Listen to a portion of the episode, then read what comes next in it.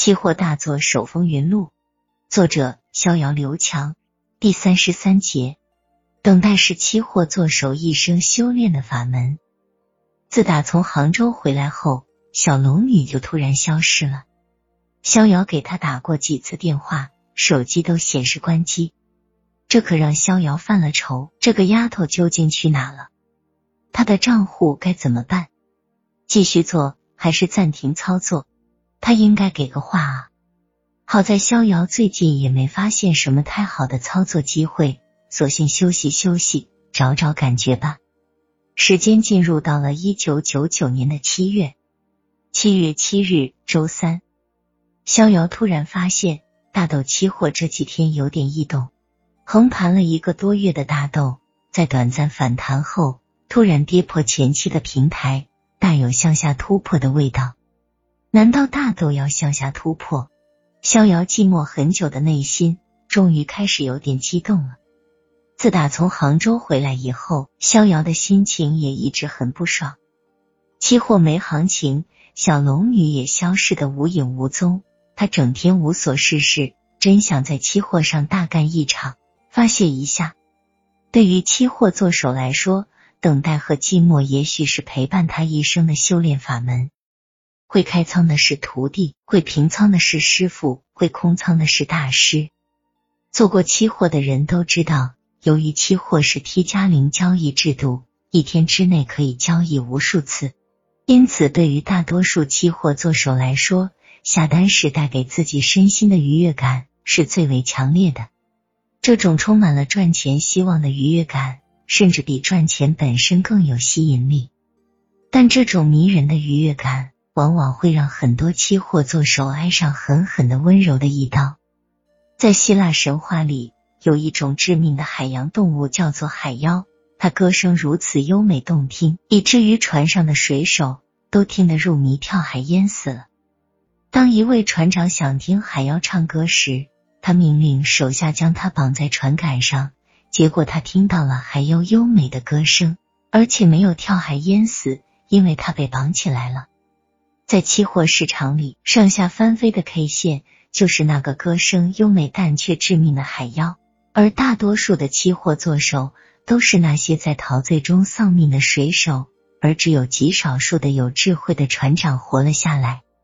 逍遥显然就是被这只期货的海妖所迷惑住了，在他眼里，大豆期货应该又要开始一波向下的趋势行情了。等待了一个多月，此时不出手。等待何时？逍遥没敢擅自操作小龙女的大账户，他这次决定专一的操作一下自己的账户，看看自己账户里三十五万元的期货保证金。在操作过小龙女四百万的大账户后，逍遥觉得操作这点钱他已经游刃有余了。七月八日，周四，逍遥在一千八百四十八元开空了百分之十仓位的大豆期货。今天的大豆行情波澜不惊，期价在前期区间下轨附近窄幅震荡。不知道为何逍遥这次的信心特别的足，在系统显示成交后，他甚至关上了电脑，索性去找文大户聊天去了。文大户依旧坐在自己的办公椅上在看书，还是那本《股票大作手回忆录》。如果没记错的话，逍遥记得这本书文大户看了至少有两个月了。逍遥其实也买了一本，看了一下，感觉一般般。毕竟写的是一百年前美国市场的事情，逍遥感觉和自己距离太远，没有太大的共同点。他更喜欢看贴近中国现实的书籍。文老师，您还在看书啊？您没关注最近的大豆吗？我感觉快要向下突破了。逍遥略带得意的说道。文大户抬了抬头，微笑的说道。小肖啊，坐。这本书太精彩了，我已经看了好几遍了。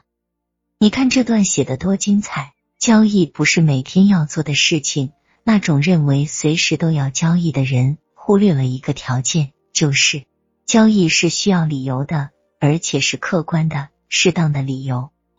除了设法决定如何赚钱之外，交易者必须也设法避免亏钱。知道什么应该做，跟知道什么不应该做几乎一样重要。指望每天或每星期都投机的人，不会获得成功。你允许你自己进入交易的次数，一年只能有几次，可能只有四五次。在交易之前，要等待，要耐心的等待，直到尽可能多的因素都对你有利的时候，再进行交易。耐心可以使你赚到钱。在市场呈现焦灼状态的时候，股票的价格实际上是停滞的。不要预测或估计市场将在什么时候朝什么方向发展，这是很危险的。你必须等待市场或股票出现突破。不要估计，等着市场来证实。不要跟报价单争论。现今过去式，现在是，将来也永远是国王。事实上，往往是那些持币观望，等到恰当时机进行交易的人才能赚到大钱。耐心。耐心，再耐心，不是速度才是成功的关键。如果一个精明的投机者把握好这一点的话，时间就是他最好的朋友。掌握恰当的时机进入市场，时间不是金钱，因为有时候，尽管你早早进入了市场，却不能赚到钱，而资金就是资金。耐心，耐心，再耐心，是成功的关键，千万不要着急。文大户一字一句的念着这段文字，逍遥听得似懂非懂，似乎很有道理，但又不太明白具体好在哪里。看着文大户陶醉在书里的样子，逍遥暗自觉得好笑，心想：难道看书就能赚钱吗？想赚钱还得真刀真枪的干。收盘显示，大豆期货收于一千八百四十四元，赚了四个点，逍遥还算满意。在他看来，下跌是迟早的事。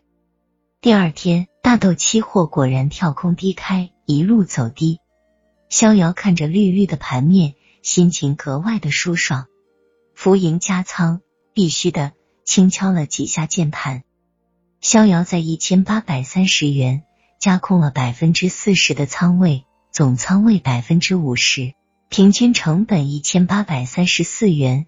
逍遥觉得心里很踏实，建仓基本完毕，就等着收割了。收盘，大豆期货收于一千八百二十九元，一根漂亮的向下突破阴线，空头格局似乎已经板上钉钉了。期货就是这样一门反人性的游戏，因为它的游戏规则决定了极少数人要赚取大多数人的财富，所以往往当你觉得做单无比顺利愉快时，你就离赔大钱不远了。相反的，期货做手赚大钱的单子，往往是开局不顺，战战兢兢、如履薄冰的下单。